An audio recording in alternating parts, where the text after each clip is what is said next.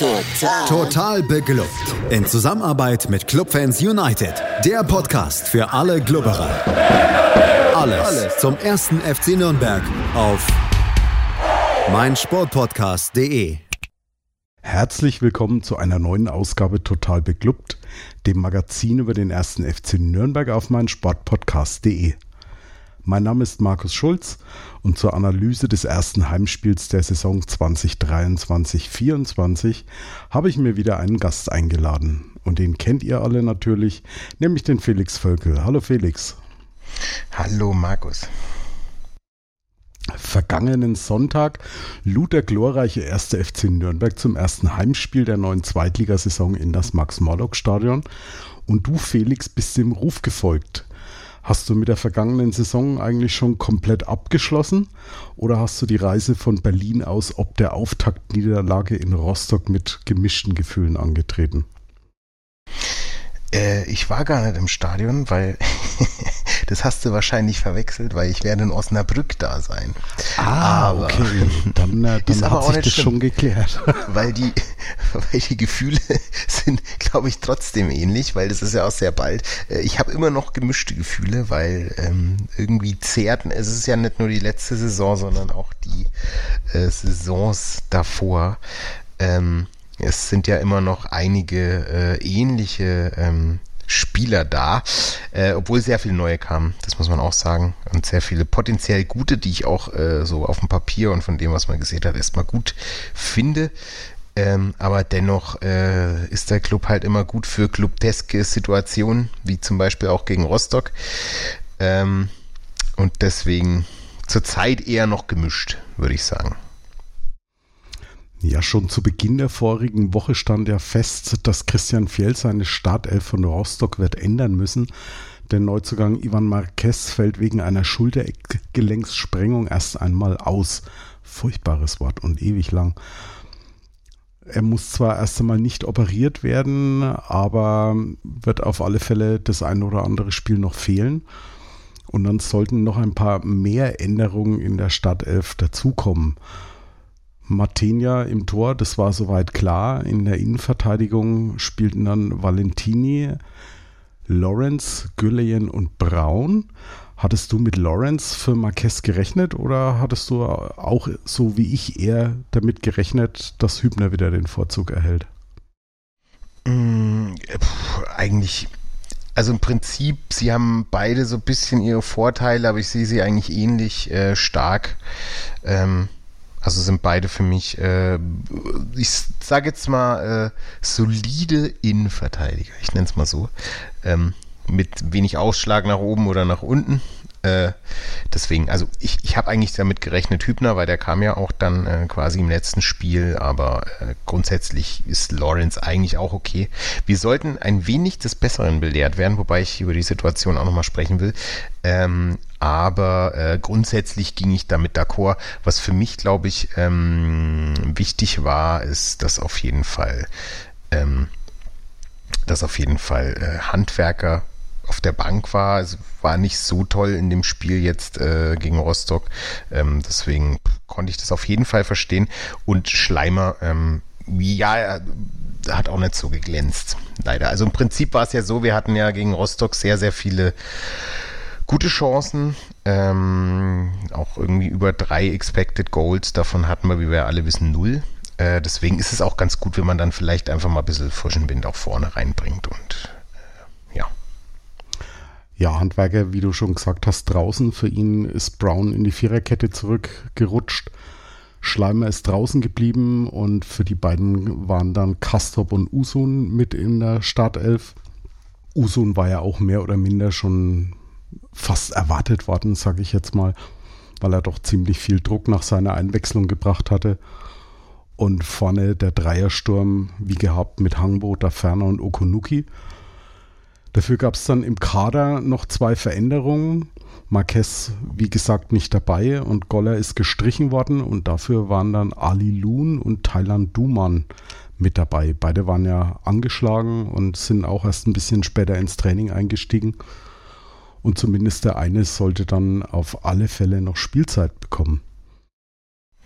Ja, also äh, Loon hat mich dann tatsächlich später überrascht, dass ähm, ähm, er auch genau rein kann, aber es war richtig stabiles Spiel von ihm, was mich auch richtig gefreut hat, dass Brown gespielt hat. Also ich finde ihn ja an sich äh, mega super Talent. Ich mag, wie er spielt, bringt auch ein bisschen Frische immer rein.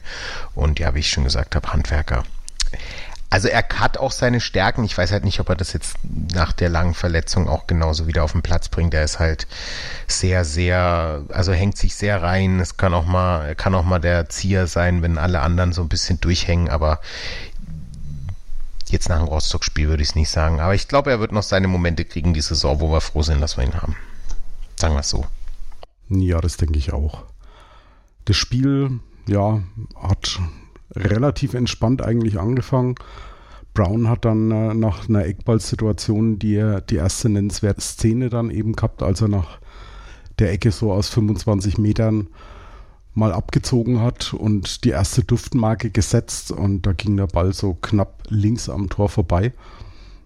Mir ging es da zumindest so, ich war erst einmal relativ guter Dinge, weil der Club ja doch sehr um Spielkontrolle bemüht war in der Phase.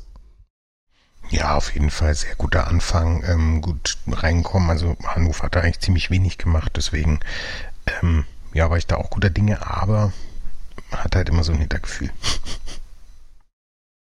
Ja, und dieses Gefühl sollte dich nicht trügen. Bei mir ging es ähnlich so. Und es war dann gleich in der achten Minute. Und ja, ich weiß nicht, ob du dir die Szene, wir haben es uns beide gerade eben im, in der Vorbereitung auch nochmal angeguckt, eine Zusammenfassung. Kannst du mir erklären, wohin Martinia eigentlich den Ball spielen wollte? Das ist Frage Nummer eins. Also warum, also wieso passt er dahin? Und Frage Nummer zwei, die ich da, also das ist erstmal die wichtigste Frage, weil er hätte auch einfach ausschlagen können. Ähm, er versucht, glaube ich, einfach jetzt mittlerweile so ein bisschen mehr spielerisch zu machen das war auf jeden Fall ein Negativbeispiel. Ähm, das zweite ist dann halt auch, ähm, wie Geist den Ball dann auch verliert. Ich glaube, der war einfach überrascht. Und das ist vielleicht auch noch verzeihbar. Aber dass er dann quasi so, weiß ich nicht, holprig dann äh, den Zweikampf reingeht, das war halt einfach nur doof. Also das war meiner Meinung nach dann, ja, weiß ich nicht, 60% Geist, 40% Martinia. Also ich bin ja, ich bin ja da fast anderer Meinung. Bei mir überwiegt 70 Prozent Martenia, 30 Prozent Geis. Aber egal wie, es ist ein Versagen von, von zwei Spielern, individueller Fehler. Und ich glaube, das ist mal so ein Strafstoß, da muss man irgendwie gar nicht großartig überlegen, der war mehr als klar. Also da hätte es auch keines VRs bedurft. Ja, auf jeden Fall. Das war einfach äh, Kategorie saudämlich. Ja, und bei Hannover steht ein ehemaliger Nürnberger im Kader, der hat sich das Ganze natürlich nicht nehmen lassen, nämlich Cedric Teuchert. Ich glaube, sein zweiter Saisontreffer war das zu dem Zeitpunkt.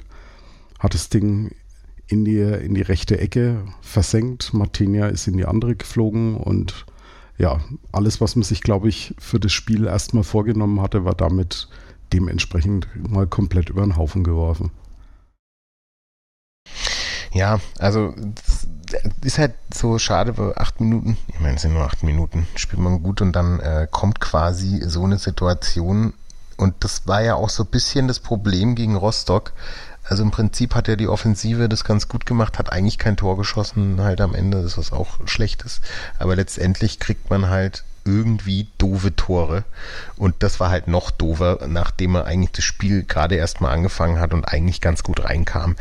Ähm, ja, Nichtsdestotrotz war ich sehr, sehr überrascht, dass ähm, das ist ja in der letzten Saison öfter passiert, dass sie sich dann, oder in den Saisons davor auch, dass sie sich dann quasi hängen lassen haben und dann ist erstmal nichts gelaufen. Dem war nicht so.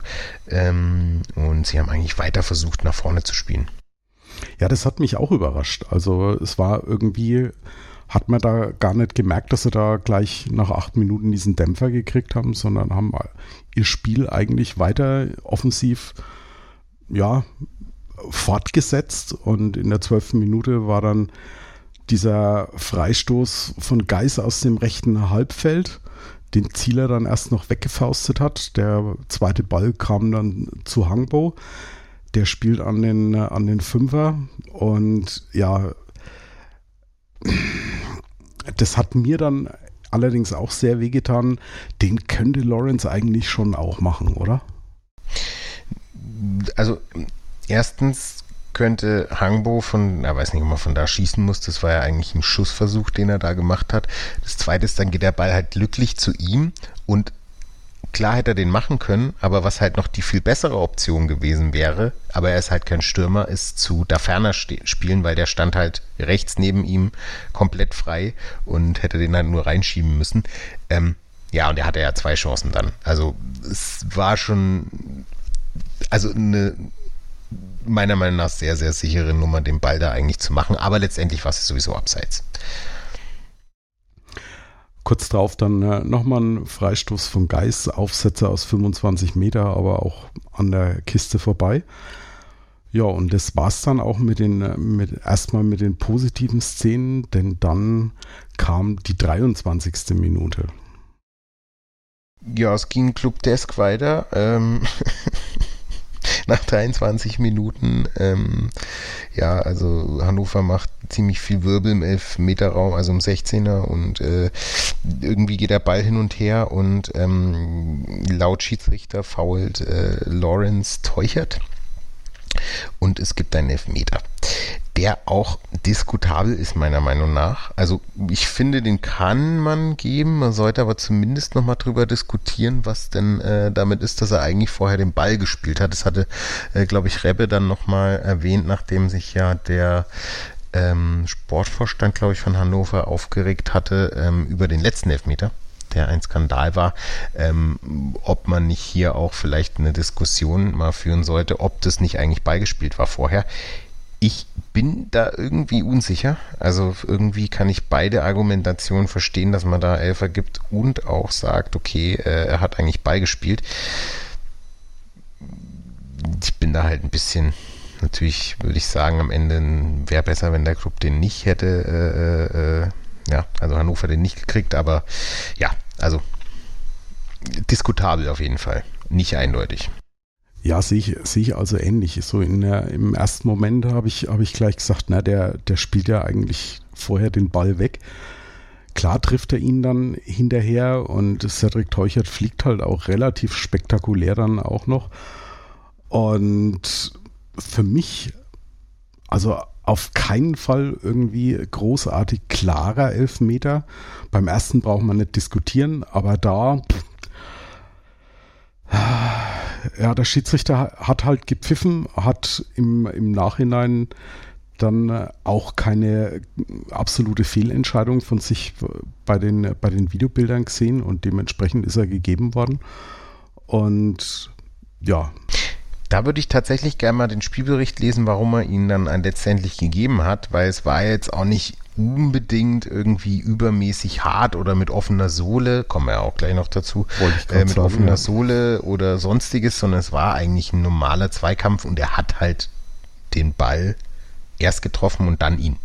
Deswegen hat er eigentlich quasi den, die Aktion um den Ball gewonnen und dann faul zu pfeifen, das, also ich würde mich mal interessieren, wie er das äh, begründet dann, weil es geht ja quasi um den Zweikampf vom Ball und äh, den hat er gewonnen und dann faul zu pfeifen ist irgendwie ein bisschen komisch. Ich glaube mal, Felix, da wird uns der Schnabel trocken bleiben. Die Frage wird er uns nicht beantworten. Herr Alt, falls Sie zuhören sollten hier beim Podcast, Sie dürfen sich gerne bei uns rühren und uns die Szene dann nochmal schildern, wie Sie es gesehen haben. Dabei wird es wahrscheinlich allerdings auch bleiben bei diesem Aufruf. Wie dem auch sei, auch im zweiten Anlauf nimmt sich Teuchert wieder den Ball, wieder die rechte Ecke. Martinia hat diesmal zwar die richtige Ecke erahnt, aber Elfmeter war halt auch richtig gut geschossen und zack, stand es 2 zu 0. Ja, also da kannst du eigentlich wenig machen, selbst wenn du die richtige Ecke hast. Das ist, äh, wenn du jetzt nicht gerade 2,30 Meter bist, ziemlich unwahrscheinlich, den zu halten. Diesmal allerdings hatte ich dann schon ein bisschen den Eindruck, als hätte das Ganze doch Wirkung ge gezeigt beim Club. Ne? Also so die, die klaren Angriffe nach vorne, die konnte ich dann persönlich nicht mehr erkennen. Im Gegenteil, Hannover kam dann in meinen Augen immer, ja, immer mehr dann eigentlich auf und hat sich dieses Ergebnis von 2 zu 0 dann auch ja, so im Grunde ein bisschen auch erspielt. Ich weiß nicht, wie es dir da so ging. Nachträglich verdient. Weil ja. zum Zeitpunkt vom 2-0 war es ja eigentlich noch gar nicht so verdient. Ähm, und letztendlich ist eigentlich der Spielverlauf in der ersten Halbzeit so ein bisschen, das ist halt das Problem. Das sind halt mal so ein bisschen äh, vorgeschädigt, dass man dann halt gleich wieder in die Saisons davor geht und sich denkt, ja, das ist ja eigentlich wieder derselbe Quatsch. Äh, natürlich sollte man ein bisschen davon abgehen, weil im Prinzip sind viele neue drin, also alleine vorne Hangbo, in Okonuchi, äh, in Usun, Kastrop, die zusammen da irgendwie spielen, ähm, die haben schon eine andere Dynamik als letztes Jahr, das muss man einfach sagen, auch mit der Ferner. Ähm, das Problem ist, dass äh, halt trotzdem immer noch so Fehler passieren. Das ist halt in dem Spiel jetzt Martenia Geis. Ähm, Valentini hat mich jetzt auch nicht so überzeugt, äh, bis auf den einen Ball, den er gerettet hat. Äh, Lawrence, ja. Und Göllin war okay, Brown war auch okay, aber äh, wenn halt drei Akteure, die defensives Mittelfeld und Abwehr ähm, spielen, irgendwie ähm, nicht so gut sind, plus der Torhüter, dann ist halt irgendwie doof. Dann kannst du halt vorne so viel machen, wie du willst oder schön spielen, wenn du dann halt 2-0 hinten liegst. Ja. Ja, eigentlich können wir uns ja fast noch von schreiben, weil in der Nachspielzeit der ersten Hälfte war dann ja noch eine Szene, als, als Kastrop auch ein bisschen unter Bedrängnis von Valentini angespielt wurde den Ball dann verliert. Der Ball geht rechts raus auf, ich glaube, Schaub war das auch in dem Fall. Dann rutscht Lawrence natürlich noch weg. Schaub geht mehr oder minder, steht frei vor Martenia. Und ja, also in, in dem Moment habe ich vom inneren Auge schon das 0 zu 3 zur Halbzeit gesehen, aber Martenia hat dann zumindest da mal sein Können wieder aufblitzen lassen und Valentini hat den Ball dann übers, übers Tor ins, ins Tor ausgedroschen. Können wir eigentlich von Glück sagen, dass es da nur 2-0 dann stand zur Halbzeit. Ja, wir können von Glück sagen, dass sie nicht Usun haben, bei der hätte ihn gemacht. Ja, definitiv. Ja, ja, und da, da in der Situation war Valentini natürlich äh, äh Gold wert, weil er den auch nochmal wegschlägt. Ich hatte so kurz Angst, als er darauf zugerannt ist, dass er nicht selber reinschießt, aber er hat tatsächlich übers Tor geschossen. Ja, nee, es war, äh, war gut und dann war ich auch wirklich froh, dass die Halbzeit zu Ende war und habe eigentlich gedacht, ja, okay, da äh, passiert jetzt eigentlich nichts mehr. Ich, ich war kurz ein bisschen pessimistisch. Ähm, und das als Clubfan, ja, ja, das, das kann ich mir gar nicht vorstellen. Das, das als Clubfan. Ähm, tatsächlich hat äh, Christian viel das gemacht, was wahrscheinlich äh, in meinem Kopf ich auch gefordert habe. Tatsächlich, ich hätte niemals gedacht, dass er so viele Wechsel macht. Äh, vier an der Zahl äh, zur Halbzeit, aber es war auch jeder der Wechsel notwendig. Ich meine, alle vier Spieler, die ausgewechselt wurden, hatten einfach äh, die Note 5,0 vom Kicker. Ähm, ich glaube, Mehr muss man dann am Ende dazu nicht sagen. äh, ja. Wir gönnen uns jetzt auch einen ganz kurzen Pausentee und sind dann gleich wieder zurück mit dem nächsten Teil total beklubbt auf meinsportpodcast.de. Schatz, ich bin neu verliebt. Was? Da drüben. Das ist er. Aber das ist ein Auto. Ja, eben. Mit ihm habe ich alles richtig gemacht. Wunschauto einfach kaufen, verkaufen oder leasen. Bei Autoscout24. Alles richtig gemacht. Hey, Malte Asmus von meinsportpodcast.de hier. Ab März geht's weiter mit unseren 100 Fußballlegenden. Staffel 4 bereits. Freut euch auf Zlatan Ibrahimovic, Michel Platini, Cesar Luis Minotti, Paolo Maldini, um nur mal vier zu nennen. Und bis wir mit der vierten Staffel kommen, hört doch einfach nochmal rein in die bisherigen drei Staffeln. Ronaldinho, Sepp Meyer, Gary Lineker, Lothar Matthäus und viele weitere warten da auf euch. 100 Fußballlegenden. Jetzt überall, wo es Podcasts gibt. Willkommen zurück bei Total Beklubbt und meinem Gast, dem Felix Völkel. Ja, Felix, kurz vor der Pause hast du es ja schon angeschnitten. Christian Fjell hat sozusagen die, die Holzhammer-Methode ausgepackt und mal seine, seine Elf auf dem Platz so, so richtig durchgewürfelt. Und zwar gab es gleich vier Auswechslungen. Zum einen kam Jan Jammerer für Enrico Valentini, Ali Loon für Geis, Lo Kemper kam für Okunuki, der ja für mich auch sehr, sehr blass geblieben ist. Und Hayashi kam für Daferner, dem ja, ich hatte so ein bisschen den Eindruck, auch im Gegensatz zu Rostock wieder sehr die, die Bindung zum, zum Offensivspiel gefehlt hat. Noch dazu war er mit Gelb vorbelastet war irgendwie so überhaupt nicht sein Tag, ne? Also ja, also irgendwie, ich, ich kann es äh, Okunuki und der Ferner verzeihen, weil beide in der Vorbereitung echt äh, meiner Meinung nach gute Leistung gezeigt haben. Deswegen, ich glaube, da, da geht noch was. Bei Geisen Valentini weiß ich nicht.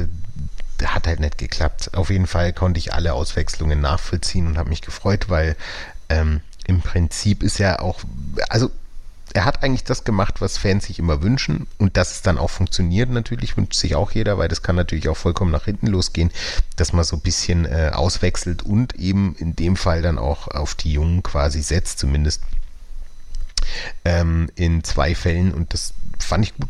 Wir haben auch alle alle Einwechslungen gut gefallen. Also Low Camper äh, kam rein, der hat meiner Meinung nach ähm, vor allem nach der Halbzeit erstmal Wirbel reingebracht, ähm, auch mal irgendwie ein bisschen frischen Wind. Ähm, Hayashi fand ich auch super gut, der hatte sehr, sehr cooles, aggressives Zweikampfverhalten, hat mir sehr gut gefallen. Loon hat mir gut gefallen, äh, Chamara hat mir gut gefallen. Ähm, das könnte mein, also so wie die Aufstellung da war, plus ähm, Hübner noch, könnte meiner Meinung nach dann auch die Aufstellung fürs nächste Spiel sein. In der Startelf. Aber da kommen wir wahrscheinlich noch zu. Da kommen wir noch dazu, das ist richtig.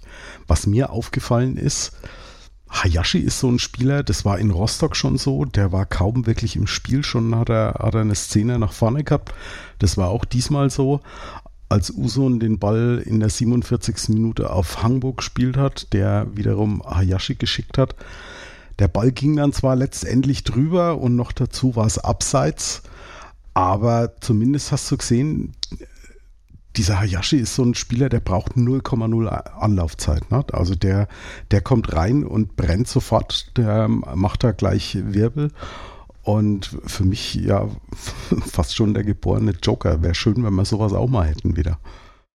Ja, auf jeden Fall. Also geborener Joker und wahrscheinlich auch ähm, von der, vom, vom Start an wahrscheinlich auch richtig gut, weil ähm, wenn du von der ersten Sekunde quasi so ein Zweikampfverhalten an Tag legst, also mich hat's echt, ich war richtig Fan, weil der hatte mehrere Szenen, wo er halt einfach ähm, die Beste war ganz zum Schluss, ähm, wo dann auch der Elfer raus resultiert, wo er halt einfach nicht aufhört, den Zweikampf zu gewinnen und den dann am Ende halt dann auch einfach gewinnt. Und das, also er hat jetzt ja nicht die krasse Statur, um das auch jetzt allein körperlich nur zu schaffen, sondern ich glaube, das halt sehr, sehr viel. Der will auch einfach diesen Zweikampf gewinnen, ist auch noch gut schnell. Also jetzt vielleicht nicht der schnellste. Ich glaube, Jamara war der schnellste Spieler in dem Spiel, wenn ich mich nicht irre. Aber ja, also richtig, richtig Saft drin bei dem, bei dem Jungen, finde ich gut. Und ähm, ja, also auch Usun und Hangbo ist sowieso, also ich bin jetzt schon Fan, das ist ein guter Spieler, der, der ein bisschen äh, verspielt ist ähm, und auch mal so eine Abwehr alleine ausspielen kann mit Hayashi zusammen und Usun sehe ich da auf jeden Fall äh, hoffentlich noch viele Tore diese Saison. Und ja, freue mich drauf, eigentlich. In der 53. Minute hätte dann Hannover mal wieder die Chance gehabt, so ja, auf, die, auf das Spiel so den Deckel drauf zu machen. Wieder war es Schaub, der einen Steckpass von Tresoldi bekommen hat, läuft auf Martinia zu, lässt ihn aussteigen und schafft dann, also bei Sky haben sie es ja so genannt, den Frank Mill Gedächtnistreffer aus sechs Metern nur den, den Pfosten zu treffen und letztendlich konnte der Ball dann geklärt werden. Aber für mich war das so nach den, nach den ersten Minuten der, der zweiten Halbzeit, als der Club ja schon so ein bisschen Reaktion gezeigt hat, erstmal wieder eine ziemliche Ernüchterung gewesen. Weil unterm Strich hätte das Spiel da dann schon endgültig vorbei sein können. Ne? Ja, Also es wäre eigentlich, also einerseits war es sehr, sehr schön rausgespielt, muss man einfach sagen. Also es war äh, sehr, sehr guter Pass und er hat es gut gemacht, tänzelt Martin ja gut aus und dann, ja, für uns zum Glück äh, spielt er am Pfosten. Ähm, aber letztendlich, äh, eigentlich hätte er den machen müssen. Also den nicht zu machen, ist schon echt krass. Da hat er sich am Ende auch selber geärgert. Äh, eigentlich wäre das unsere Aufgabe gewesen, so ein Tor nicht zu machen. Aber zum Glück, äh, ja, hat Schaub die vergeben und nicht irgendwie unser Stürmer. Und deswegen, ja, ging es dann doch noch weiter für den Club. Wir konnten doch noch hoffen. Ja, zuerst mal hat Hayashi dann verdient gelb gesehen, als er mit dem Ellbogen Halzenberg erstmal eine ausgeteilt hat. Dann gab es noch einen Distanzschuss von Köhn, wo Martina so ein bisschen Unsicherheit wieder gezeigt hat. Kurz darauf kam dann Hübner für Lawrence, der für mich auch ja ein bisschen verunsichert dann gewirkt hat. Vielleicht fehlt ihm auch einfach nur ja noch ein bisschen die Spielpraxis, ich weiß es nicht. Aber dann kam die 65. Minute und erster großer Auftritt von Chan Usun. Ja, vor allem, ähm, wenn man die Szene von von, von, von Anfang an anguckt, dann leitet er das Ganze ja auch ein aus dem Mittelfeld. Also er leitet es ein, spielt zu Lohkemper. Lohkemper nimmt dann also wieder Usun mit und äh, rennt nach innen, macht es auch sehr, sehr gut und gibt den Ball in der richtigen Sekunde ab. Und er, also wie er den durch die zwei Verteidiger durchschlänzt, ist einfach nur äh, sehr, sehr, sehr, sehr geil. Und ähm, ja, das war dann einfach also war auch meiner Meinung nach für Zieler fast nicht, nicht haltbar, weil er einfach fast nichts gesehen hat und das hat er einfach mega gut gemacht und sein erstes Profitor geschossen, das auch zusätzlich einfach nochmal von ihm eingeleitet wurde und sehr, sehr schön war. Also besser geht's nicht. Wir hatten gestern nach unserem XXL-Klubberer-Training noch ein bisschen darüber diskutiert. Es gab so zwei Lager. Die eine Hälfte hat gesagt, eigentlich war das ja mehr oder minder nur ein versprungener Ball von Low Camper. Ich habe das ein bisschen anders gesehen. Also ich glaube, der hat schon gezielt den Ball dann auch wieder abgelegt auf Usun. Wie hast du das so für dich gesehen? Also auch aus den Situationen vorher von Low Camper hat er eigentlich ziemlich gut und äh, präzise gespielt und hat auch viel Wirbel reingebracht. Ich glaube, das war geplant so. Also das war nicht unabsichtlich. Und selbst wenn es unabsichtlich gewesen wäre, dass, dass Usun da in, in diesem Moment überhaupt auch die, die Szene erfasst hat und dann genau auch da stand, muss man schon sagen, das zeigt schon, dass er, dass er ein enormes Potenzial hat, dass er so ein, so ein Spiel lesen kann, dass er ein Gefühl für die Situationen hat und war dann auch, wie du, wie du schon gesagt hast, dieser Abschluss, der war schon wirklich geil gemacht. Ne? Ja, mega. Also ich bin echt gespannt. Äh, was er diese Saison für uns noch bringt. Ich glaube viel. In der 71. Minute gab es dann einen Ballgewinn von Brown, den Lohkemper nach einem kurzen Sprint rechts auf Hangbo spielt und der geht in den Strafraum rein. Auch wieder so eine Szene, wo es dann eine, ja, faul möchte ich jetzt fast nicht sagen. Drücken wir es mal so aus. Hangbo ging zu Boden und hat dann eine gelbe Karte wegen, wegen Schwalbe gesehen. Hast du da irgendwie ein Fehlverhalten eines Hannoveraners gesehen oder war es für dich auch eine Schwalbe? Ja, also er berührt ihn schon minimal, aber es war halt definitiv kein Foul. Also ich finde ja, grundsätzlich sollte man sowas einfach unterbinden. Also, dass Leute hinfallen, ohne dass irgendwas ist. Ich glaube, so macht man das auch gut, ob man hier ja, es ist halt immer schwierig zu sagen, Clubspieler soll gelb kriegen, aber im Prinzip, also ja, unterbinden, Schwalben sind doof. Auch in dem Fall war es eher eine Schwalbe als äh, keine. Ich habe, glaube, äh, Rebbe hat es nochmal ein bisschen anders gesehen. Kam ja heute ein Artikel in Nürnberger, Nürnberger Nachrichten, dass äh, er im Prinzip das auch als, ähm, als äh, Aktion sah, die eher gegen Nürnberg war und äh, das für ihn keine Schwalbe war. Aber ja, also Hand aufs Herz kann man geben. Also ich sehe, ich drehe die ganze Szene einfach mal um. Wenn Hannoveraner gegen uns so in Strafraum gegangen wäre, hätte ich auch gefordert, dass der Stürmer eine gelbe Karte kriegt wegen Schwalbe. Und von daher bin ich da voll und ganz beim Schiedsrichter.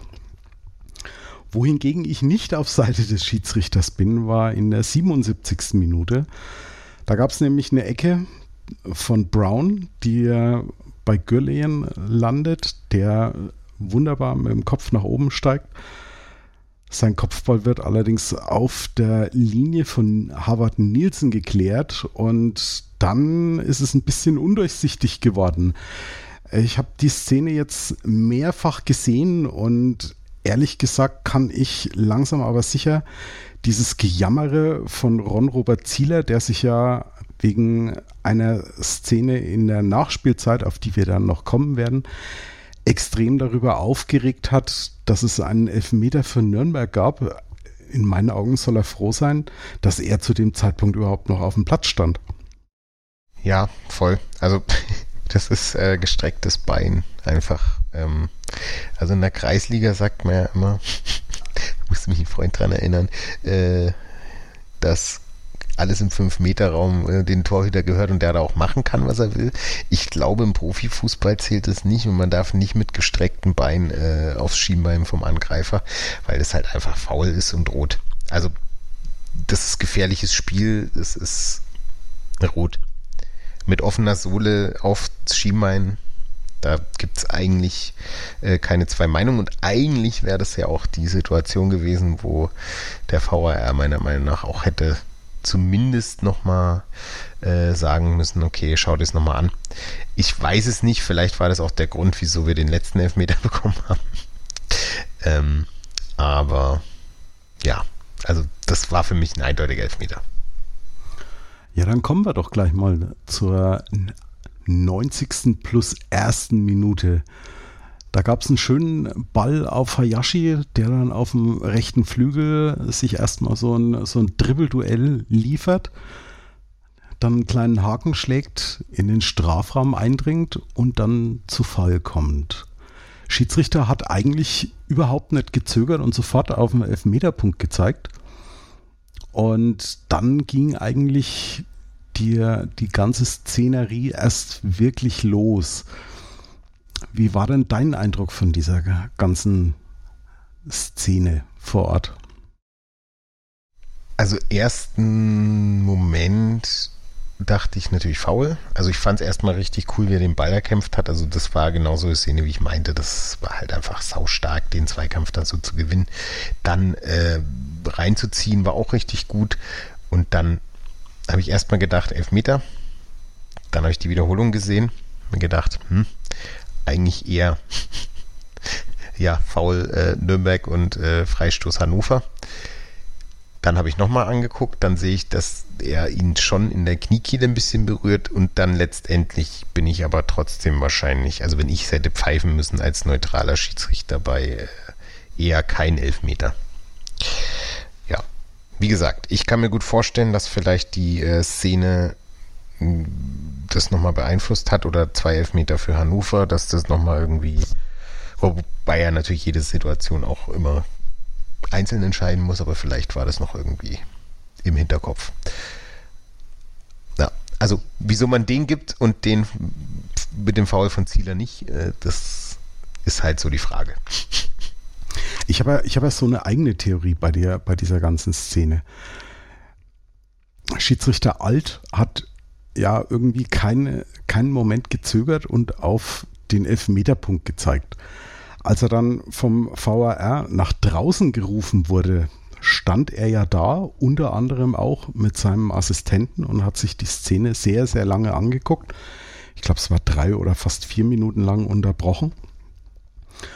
Und meine Theorie ist ja, der VAR darf ja eigentlich nur dann eingreifen und eine Entscheidung revidieren, wenn eine klare Fehlentscheidung vorliegt.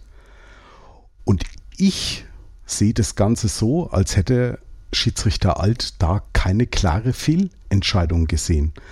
Er hat gesehen, klar, im, im Prinzip ist es ein Stürmerfoul, aber in derselben Sekunde oder im selben Sekundenbruchteil kriegt Hayashi dann halt auch das Knie vom, vom Verteidiger hinten in die Kniekehle rein.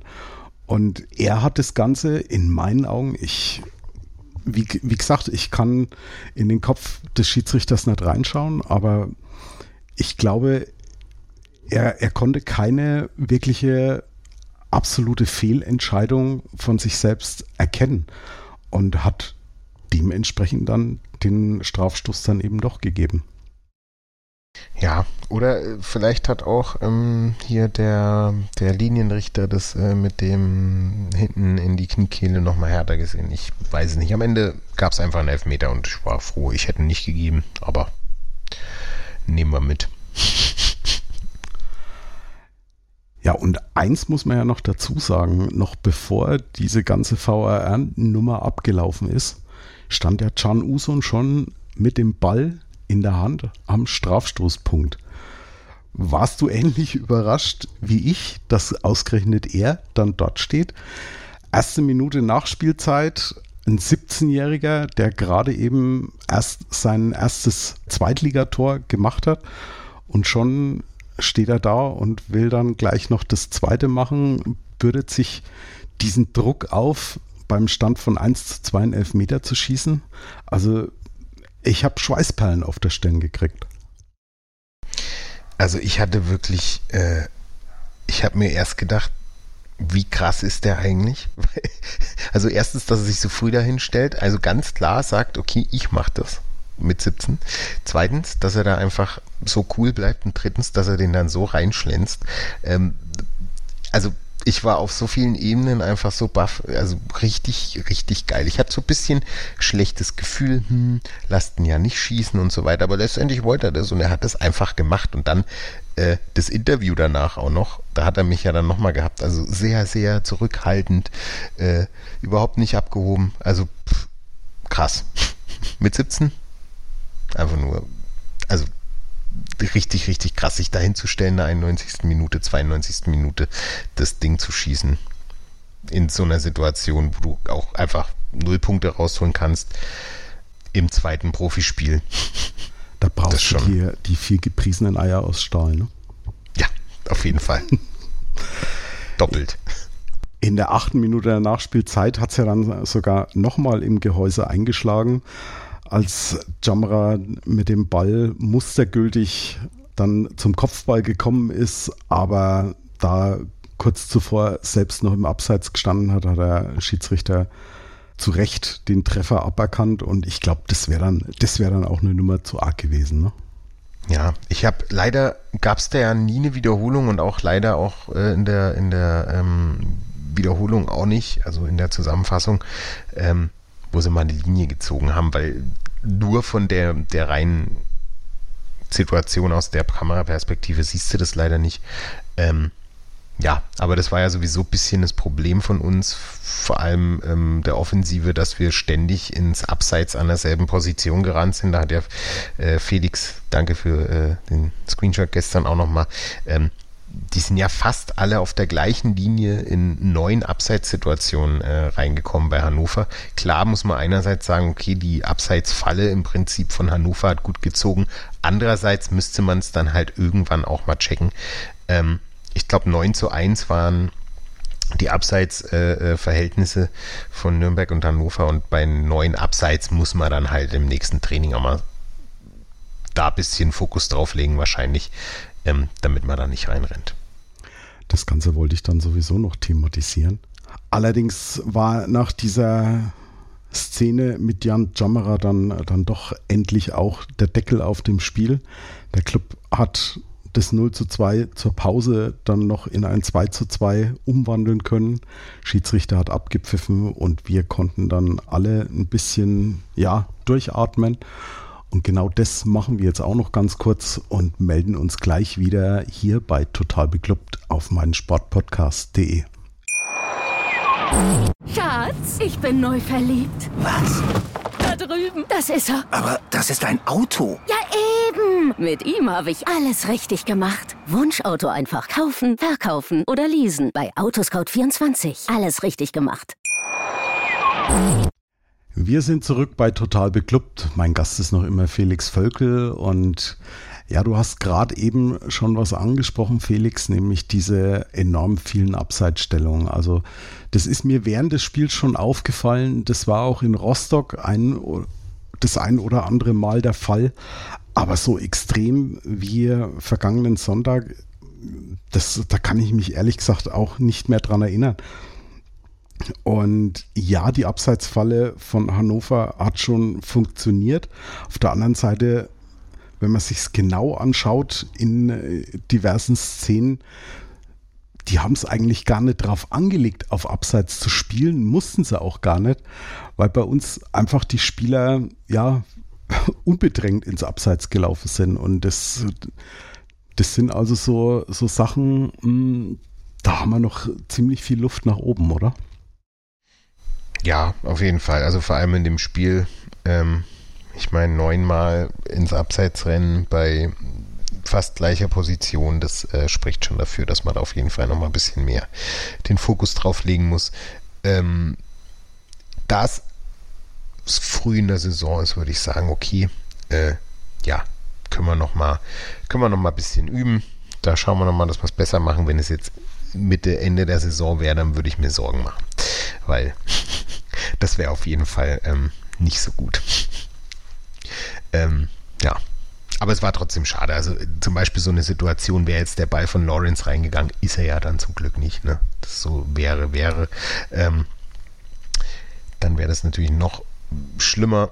Der von Jamara hattest du ja auch erwähnt. Das wäre vielleicht genau mal das äh, äh, Erlebnis gewesen, was man so nach ein paar Jahren braucht, wo es einfach nicht möglich war, so ein Ergebnis auch nochmal zu drehen. Ähm, ob es dann am Ende so verdient gewesen wäre, wahrscheinlich nicht. Also wenn, vor allem, wenn ich mir die Expected Goals angucke, äh, da hat der Hannover 3,19, Nürnberg 1,5. Aber es, also ich bin kurz aufgesprungen. Ich hätte mich sehr gefreut. Das wäre auf jeden Fall mal unerwartet gewesen und hätte auch mal ein paar Wunden geheilt. Aber so mit dem 2-2 bin ich auch vollkommen zufrieden. Auch trotz Abseitsstellungen. Ja, es gibt noch ein paar andere Dinge, die nach diesem Spiel so bei mir ein bisschen hängen geblieben sind. Das ist auch was, was Christian Fjell im, im Nachgang dann so gesagt hat. Er hat es ausgedrückt. Er dachte, dass wir in einigen Spielphasen ein Stück weiter sind und er hat damit auf diese individuellen Fehler angesprochen.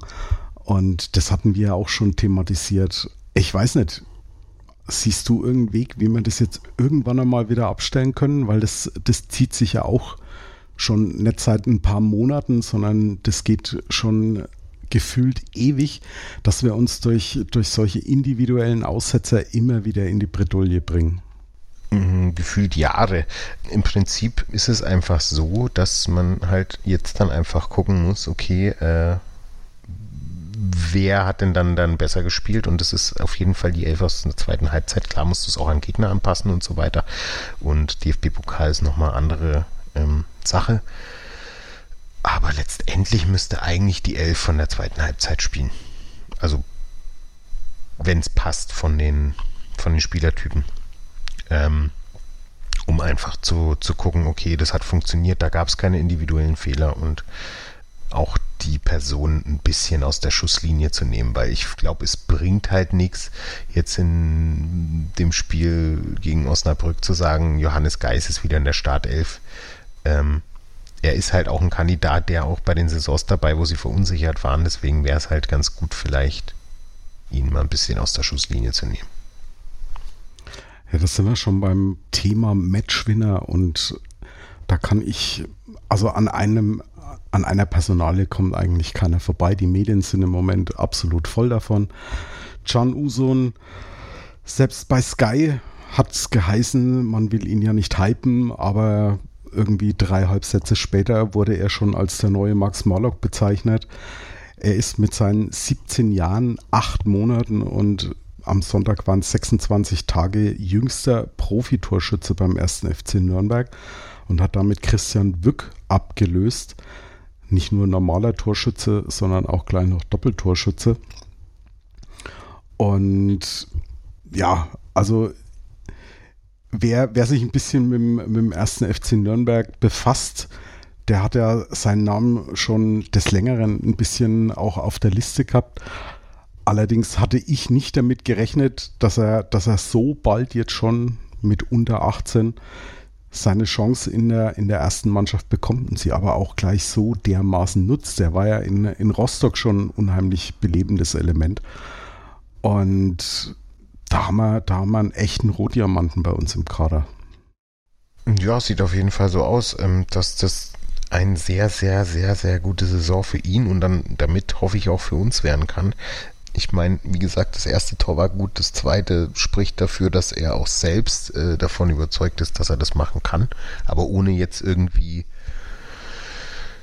sich selbst zu groß zu feiern. Ich glaube, das ist auch noch wichtig, um beim Club auch noch äh, gut zu werden und was man halt auch so außenrum hört. Also ich habe in Chats alles gelesen. Das neue Gündogan, äh, neuer Max Morlock wurde gesagt, neuer, was weiß ich nicht. Und das, also mit 17 kommt jetzt darauf an, was weiter passiert, aber wenn es so weiterläuft, dann müssen wir aufpassen, dass, äh, dass der äh, in der Hälfte der Saison vielleicht weg ist.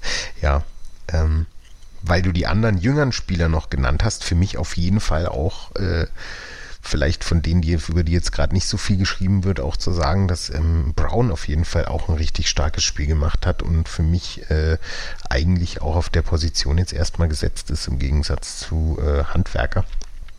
Ähm, weil er sowohl nach vorne sehr, sehr intelligent und sehr, sehr gut spielt, wie auch hinten eigentlich seine Aufgabe ganz okay gemacht hat. Und Einnahme ist mir so in der, in der ganzen Nachbetrachtung im Moment noch komplett hinten runtergefallen.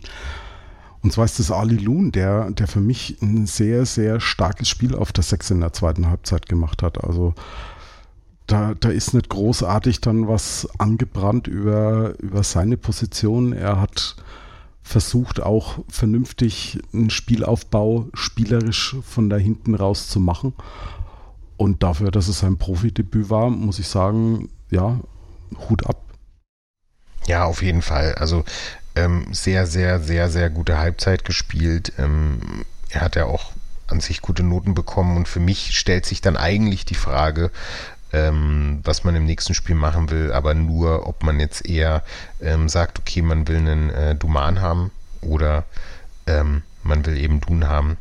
Es wird vor allem vorne dann ja auch nochmal spannend, ähm, falls äh, Mats Müller-Deli zurückkommt, aber so von der Konkurrenz, die er hat, ist es auf jeden Fall äh, nicht so, dass ich den als gesetzt sehe.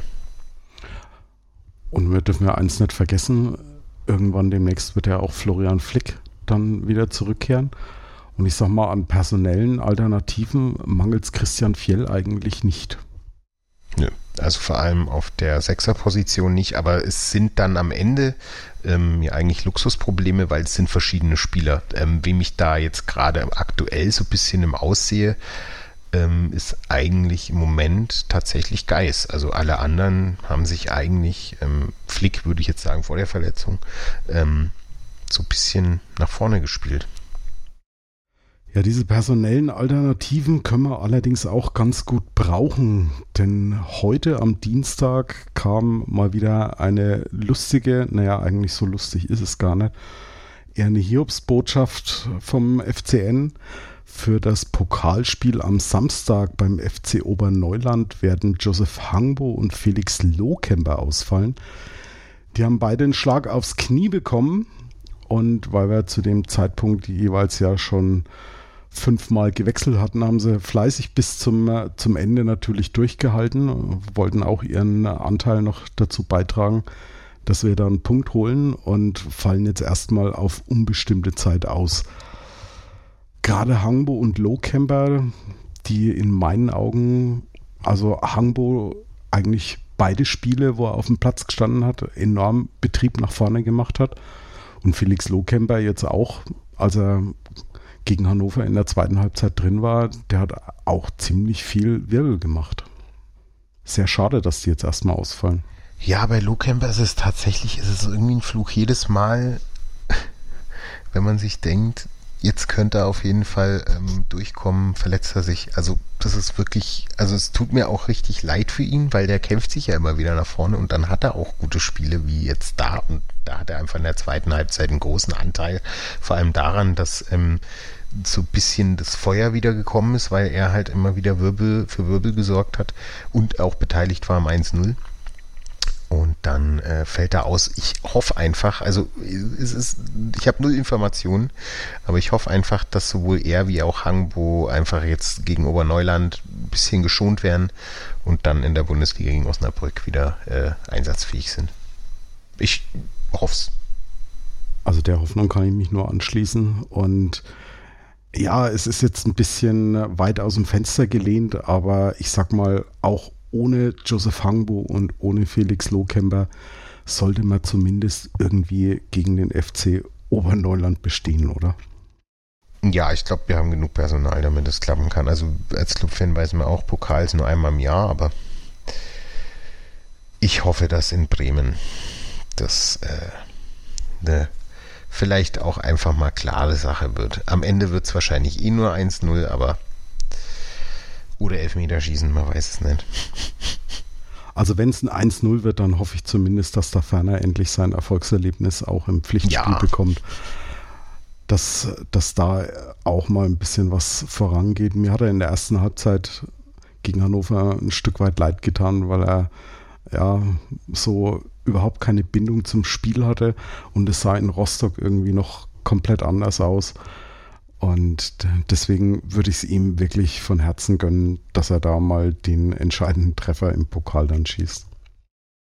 Ja, auf jeden Fall. Also er hat ja in der Vorbereitung wirklich äh, äh gut gespielt und ich glaube, der braucht einfach dieses verwegte Tor. Piep. Amen. ja, ich denke, mehr bleibt dazu auch nicht mehr zu sagen, wie sich der Club im DFB-Pokal in der ersten Runde schlägt. Darüber werden wir dann in der kommenden Woche berichten. Und für heute bedanke ich mich auf alle Fälle bei meinem Gast Felix Völkel für seine Zeit und seine Expertise. Vielen Dank, Felix. Sehr, sehr gerne und hoffentlich bald wieder. Total beklubbt findet ihr bei X. Die Älteren unter euch kennen es wahrscheinlich noch als Twitter bei Facebook und Instagram und dort freuen wir uns natürlich über euer Feedback und auch jedes Like. Auf den einzelnen Kanälen dürft ihr uns natürlich sehr gerne folgen und total beglückt bei iTunes oder im Podcatcher eurer Wahl abonnieren. Ich wünsche euch eine gute Zeit, bleibt gesund und unterstützt, falls noch nicht geschehen, den Club bei seiner Mitgliederaktion. Denn wir sind der Club und ja, bis zum nächsten Mal hier bei Total Beglückt auf meinsportpodcast.de.